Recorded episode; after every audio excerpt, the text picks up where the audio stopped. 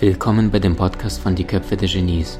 Mein Name ist Maxim Mankewitsch und in diesem Podcast lassen wir die größten Genies aus dem Grabau verstehen und präsentieren dir das spannende Erfolgswissen der Neuzeit. Ich habe einen schönen Satz für dich. Verbieten ist uns verboten. Verbieten ist uns verboten. Was ich damit meine ist, dass wir uns Menschen sehr, sehr häufig Verbote auferlegen, ohne dass es irgendjemand anderes da draußen tut. Wie meine ich das Ganze? Viele Menschen gehen raus auf die Straße und sagen, was weiß ich, wenn einer Single ist, dann läuft er durch die Straßen und schaut sich, äh, wer könnte da vielleicht Nettes sein, vorausgesetzt derjenige hat die Absicht, sich neu zu verlieben, dann schaust du zumindest bewusst oder unbewusst, ob du da jemand Nettes kennenlernen könntest. So, und je nachdem, was du für Glaubenssätze, was du für Überzeugungen und vor allem gemachte Erfahrungen in deinem Leben hast, läufst du entsprechend durch die Gegend mit entsprechenden Abgleichen, Werten von Systemen. Passt derjenige zu mir oder ist das vielleicht eine Liga zu hoch? Bin ich überhaupt gut genug? Und dann, dann jammert der Verstand, dann rattert die Mühle und viele Menschen bleiben dann in so einem Karussell gefangen. Und nicht nur auf beruflicher Ebene, nicht nur auf der finanziellen Ebene, nicht nur in der Partnerschaft, in der Körperlichkeit, sondern weil sie irgendwann mal entschieden haben, das sind meine Standards. Und weißt du, das Verrückte ist, wir leben in der Freiheit, wenn du es so möchtest, in der Corona-Freiheit, sagen wir es mal so. Wir leben in der Demokratie. Also viele Menschen im, im ostasiatischen Raum, im afrikanischen Raum haben sie nicht die finanziellen Ressourcen. Im ostasiatischen Raum haben sie nicht die demokratischen Möglichkeiten und auch gar nicht die finanziellen, natürlich klar. Wir haben beides, wir haben diese Möglichkeiten. Ich weiß, was es bedeutet, im Ausland zur Welt zu kommen und dort bis zum zwölften Lebensjahr wirklich in, in, sehr, sehr bescheidenen Verhältnissen aufzuwachen, äh, aufzuwachsen und zu sehen, wie limitiert du tagtäglich bist. Ähm, ich bin irgendwann mal gefragt worden, Maxim, was glaubst du, was ein, ein großer Bestandteil deines äh, Erfolgs ist? Und ich sagte, wahrscheinlich hatte ich das Glück, dass ich im Ausland zur Welt gekommen bin, weil wenn du aus einem Raum voller Limitierungen in einen Raum voller Möglichkeiten trittst, dann ergreifst du diese Möglichkeiten, während die Menschen, die in diesem Raum voller Möglichkeiten immer gewesen sind, niemand danach fragen werden. Und das heißt, wenn du vom Innen heraus nicht diesen inneren Antrieb entwickelst, wenn du dir nicht die Frage stellst, warum bin ich wirklich hier, habe ich schon wirklich alles gegeben oder geht da noch mehr, dann wird selten jemand von außen auf dich zukommen und dir die Frage stellen, hey, was möchtest du im Leben? Manchmal ist es ein Coach.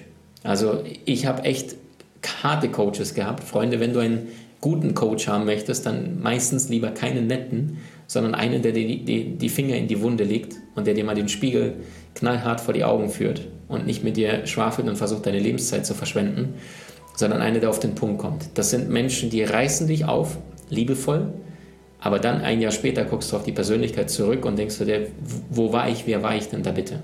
Kennt ihr das bei Facebook? Da kriegst du manchmal angezeigt, deine Stories oder deine, deine Posts vor einem Jahr, vor zwei oder vor drei Jahren. Ich habe das gestern erst gehabt, habe mich bei Facebook mal wieder eingeloggt mit meinem Privatkonto und dann stand da, hey Maxine, deine Story vor einem Jahr. Ich dachte, wer ist der Kerl? Was ist denn mit dem los, habe ich gedacht. Und weißt du was? Das ist ein sehr, sehr gutes Zeichen. Gleichzeitig kriegen wir jedes Jahr zum Geburtstag, zu Weihnachten, äh, bleib wie du bist, du bist einfach wunderbar. Diese Karten schicke ich zurück. Was soll denn das? Die Amis sagen C-A-N-I, vier magische Buchstaben. Constant and Never Ending Improvement. C-A-N-I.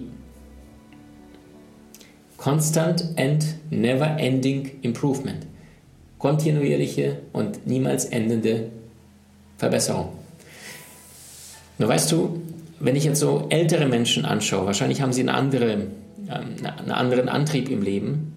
Wenn ich jetzt zum Beispiel Menschen anschaue, die 70, 80, 90 Jahre auf dieser Erde sind, verstehe ich, dass sie dann sagen, was soll ich denn noch irgendwelche äh, Dinge, Ziele haben?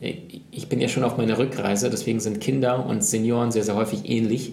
Ja, deswegen auch so bis zum 50., also 7 mal 7, 49, alle sieben Jahre verändert sich der Mensch wachsen wir und so ungefähr ab 49., 50. Lebensjahr, dann, dann schließt sich der Kreis, Kreis wieder rückwärts und dann gehen wir wieder zurück zum Ursprung. Deswegen sind Senioren sehr häufig ähnlich äh, von der Einstellung her wie die Kinder. Das heißt, whole, holy, ganz.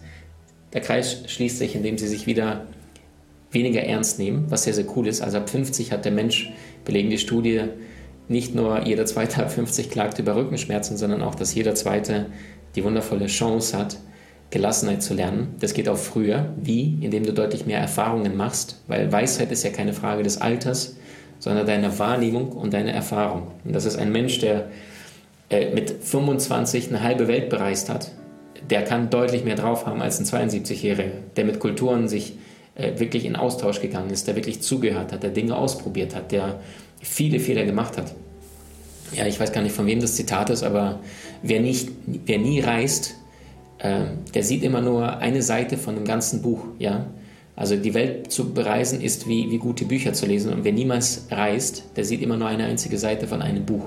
Erzählen. Ja, genau. Die Senioren, die manchmal 70, 80, 90 sind, ähm, die sich komplett vollständig aufgeben. Und weißt du, ich meine damit nicht, dass du dann irgendwie große Ziele hast oder irgendwelche Projekte managen sollst, sondern einfach nur gesunde Herausforderungen deiner selbst.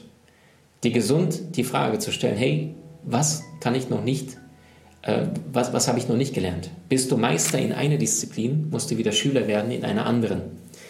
Weißt du, ich habe in diesem Leben mittlerweile ich meine, so fast an die 50 verschiedene Seminarthemen gegeben. Nicht nur oberflächlich, sondern ich habe da wirklich Seminare besucht, äh, sehr, sehr viele Bücher konsumiert, gelesen, äh, Podcast, Videokurse mir reingezogen und ich merke, ich habe keine Lust, mein Leben lang immer über die gleichen Themen zu reden, sondern ich möchte meine Meisterschaft erlangen, bewusst, deswegen ist auch bei uns in der Akademie, erlange deine Meisterschaft, erwecke dein Genie und zwar in allen Lebensbereichen. Weil was bringt es dir, wenn du dein Leben lang ähm, was weiß ich, Immobilienhändler bist und dann hast du dann irgendwann deine 32. Immobilie. Wie glücklich macht das dir denn jetzt?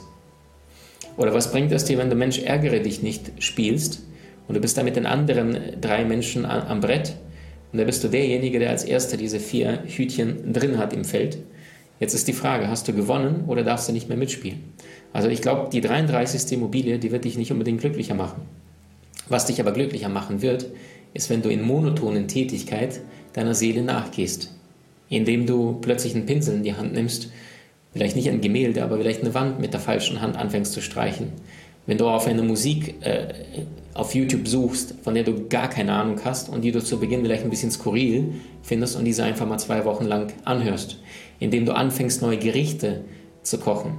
Indem du Menschen, die du dein Leben lang verurteilt hast, warum auch immer, mal zwingst, dich ein, zwei, drei, vier Monate mit denen Zeit zu verbringen, um sie zu verstehen, warum ticken die so. Ja, also es wäre doch ein wunderschönes Geschenk, äh, wenn die AfD-Wähler mal bewusst nach Afrika gehen würden und dort mal sechs Monate lang Zeit verbringen würden. Ich bin mir sicher, wenn sie zurückkommen, die wählen keine AfD mehr, weil sie plötzlich sagen, verdammte Scheiße, denen geht es ja so beschissen, wie kann ich überhaupt nur so anmaßend sein und irgendetwas, äh, mich gegen etwas entscheiden, was ich nicht kenne.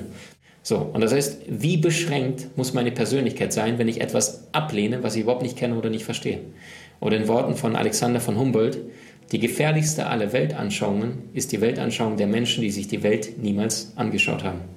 So, also das heißt, jeder hat seine Standards, jeder kann es frei definieren. Und das heißt, selbst wenn du schon ein bisschen weiter im Leben bist, bleib hungrig, bleib am Lernen.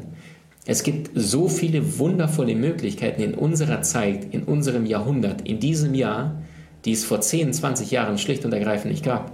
Du kannst dich heute billigst äh, in eine Airbnb-Bude für zwei, drei, vier Wochen einmieten und zahlst da je nach Land zwischen 200 bis 400, 500, 600 Euro.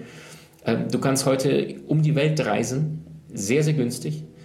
Ist dir eigentlich bewusst, dass noch vor knapp 100 Jahren kein Mensch eine Reise um die Welt machen konnte. Seit Anbeginn der Menschheit. Ja, es gibt einige Menschen, die sagen, ähm, seit wann gibt es denn Menschen? Einige sagen ein paar Millionen Jahre, einige sagen 70, 80, 100.000. So, aber jetzt davon mal abgesehen, Wurst, wenn wir davon ausgehen, dass seit Anbeginn der Menschheit wir erst in den letzten 100 Jahren die Möglichkeiten dazu bekommen haben, Kontinente zu sehen. Ich meine, allein 1492 fährt ein gewisser Cristobal Colon, zu Deutsch Christoph Kolumbus, muss man auch erstmal auf die Idee kommen, aus Colon, C-O-L-N, Kolumbus zu machen, so, so hieß er übrigens original, aus der kleinen Stadt Huelva, Südwesten Spanien. Und damals der Glaubenssatz, die Erde ist eine Scheibe. Kolumbus muss ein sehr mutiger Mann gewesen sein, der gesagt hat, die Erde ist eine Scheibe, Da geht's lang, los geht's. So, und wenn Kolumbus damals diesen Mut nicht zusammenpackt, dann würden wir heute noch jammern, diskutieren und darüber reden, ob die Erde eine Scheibe ist oder nicht. Das heißt, viele quatschen, reden, labern, einer tut's. Wer bleibt in den Geschichtsbüchern? Der, der es getan hat.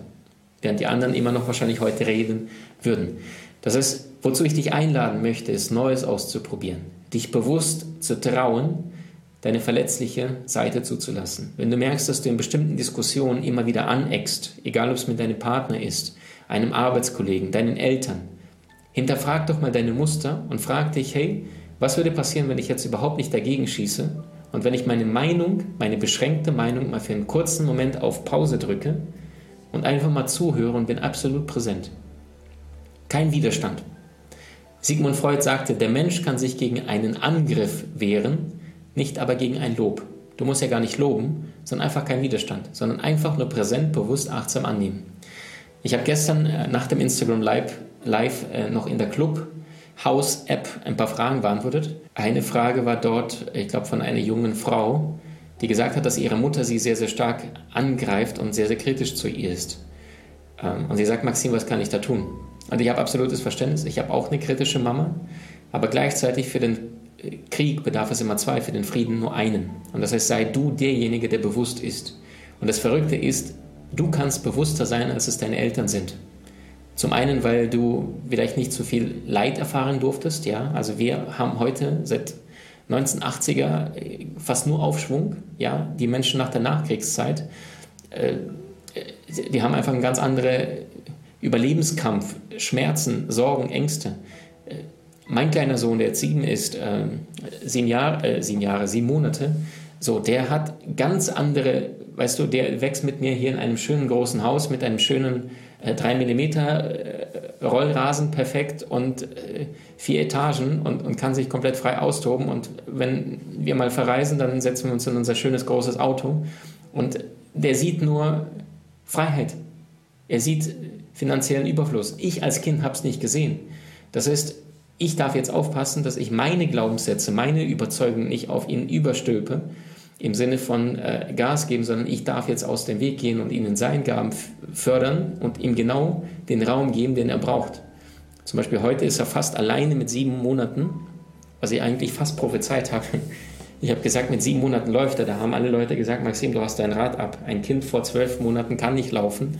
Heute sehe ich, wie der sich entlang des Tisches, äh, wir haben so einen, so einen Couchtisch, wie er da hochgeklettert ist und dann plötzlich, da sind da zwei Etagen und dann hält er sich an beiden Etagen von alleine hochgeklettert, hält sich dort fest, steht auf eigenen Beinen und guckt mich an. Und da denke ich mir, cool, Junge, gut gemacht. habe ich ihm das beigebracht? Nö. Ich glaube, Kinder, die haben kein Konzept für nichts. Äh, ich habe neulich bei Clubhouse diese Geschichte erzählt. Wir waren vor drei Tagen äh, spazieren, einfach so in, in der Nähe von einem Waldstück. Und da waren wir schon auf dem Weg zum Auto, also meine Partnerin, der Kleine und ich. Und dann habe ich so eine Eingebung bekommen, da war so ein Basketballplatz. Und genau zu dieser Zeit kamen zwei Jungs, ich schätze so um die 20, äh, gingen mit dem Ball auf den Basketballplatz zu. Meine Partnerin wollte schon ins Auto und ich kriegte die Eingebung, nee, wir gehen nochmal zu diesem Basketballplatz. Wir also dort angekommen, die Jungs haben ihre Jacken abgeworfen, angefangen sich dann einzuspielen, gegen den Korb zu werfen. Der Leo bei mir auf den Arm, guckt gespannt hin Vergehen ungefähr zwei Minuten. Plötzlich fängt er an zu kichern und massivst zu lachen. Ich denke mal, was ist mit dem los jetzt? dann lacht er kurz. Die Jungs spielen weiter Basketball. Vergeht zehn Sekunden, dann er wieder. Und das war so witzig. Und ich dachte, was ist denn so? Also ich meine, gut, die eine Nase, die da Basketball gespielt hat von den beiden, der sah echt ulkig aus.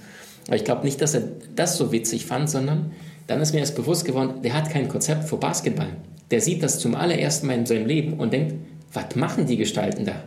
Die hüpfen da die ganze Zeit, springen hoch, dann rennen sie von links nach rechts, werfen da irgendeinen Ball und für ihn ist es einfach eine Comedy, unfassbar unterhaltsam.